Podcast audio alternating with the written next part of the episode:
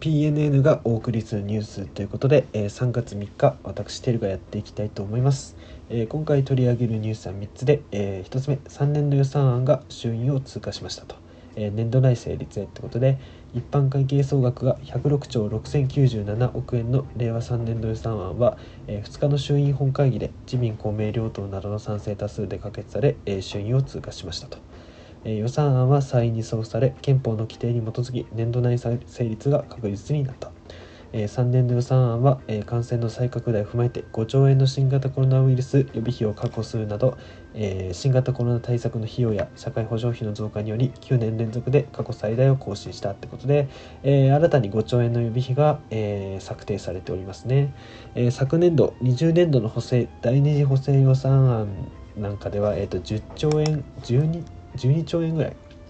それぐらいの予備費が設けられていたんですけども、え今回は5兆円ということで、えどうやらその予備費っていうのがねだいたい7兆円ぐらい、え今まで使われているのかな。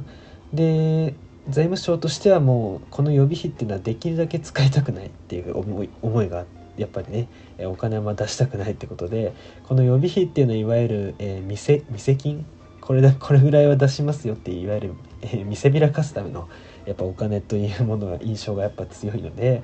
えー、それでできるだけお金はね予備費予備費は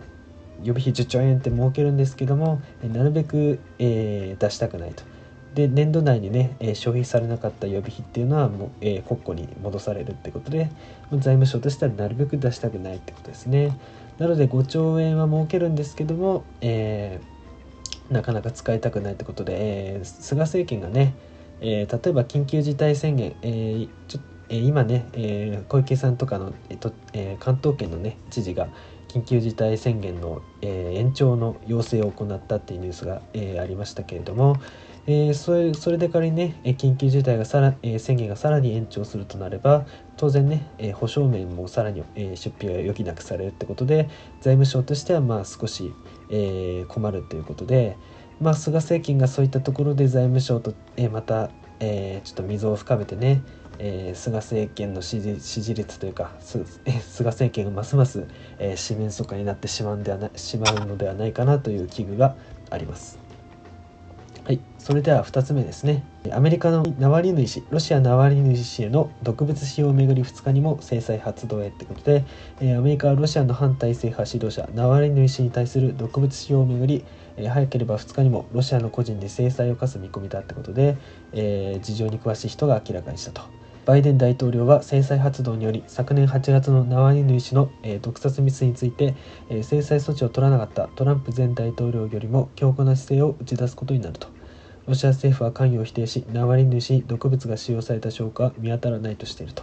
まあ、トランプ前大統領の時に結構ロシアとはね対話をしたいっていうことで少し関係のね、えー、修復があったっていう関係が少しね融和路線にね少し傾いたっていうちょっとね経緯があると思うんですけどもバイデン大統領としてはまあねこういったね反対反政府運動を行う筆頭であるね、えー、ナワリヌイ氏をかえー、取り締まるっていう毒物毒殺未遂とかねそういったことをするのはやはりね人権とかね、えー、そういった民主主義の観点からやはり相入れないということで、えー、非常に対立してバイデン大統領特に民主党政権とはやっぱりロシアとはねなかなか仲良くできないっていうのもあって非常に、えー、バイデン政権になってロシアとの関係っていうのは非常に冷え込んでいるってことで、えー、なかなか、えー、米ロ関係は、え、このままうまくいかない感じがしますね。で EU も、えー、かなり、えー、ロシアのた、えー、批判を強めているってことで、えー、EU も早ければ2日に、えー、制裁を発動するってことでそれとやっぱり、えー、アメリカと EU が連携して、えー、ロシアを抑え込むロシアと敵対していく抑え込むっていう構図がまあなかなかちゃんとできてるのかなって感じですね。それでは最後ですね、えー、中国台湾産パイナップルを禁輸と。対立する、えー、再政権圧力かってことで、えー、中国政府が台湾産パイナップルの輸入停止を発表し台湾の蔡英文政権が激しく反発しております。台湾産の輸出先は9割超が中国で蔡政権に対する圧力のえ一環とみられると。台湾の企業などでは台湾産パイナップルの消費運動が広がっているということでえ中国側が26日このパイ台湾産パイナップルに何度も害虫が見つかったとえ発表して禁輸を始めたと。金融を金融を始めると発表とで台湾側が、えー、中国向け輸出品から外注は一度も見つかってないと反論するってことで、えー、制裁 台湾側に対して制裁を科すつもりで、まあ、金融措置を発表したってことですね。でやっぱり日本の日本のね SNS ツイッターなんかでもこの台湾産パイナップルの消費運動っていうのをね、えー、持ちかけたり運動があった、えー、そうでまあやっぱり中日本としてはね台湾と、えー、台湾台湾の蔡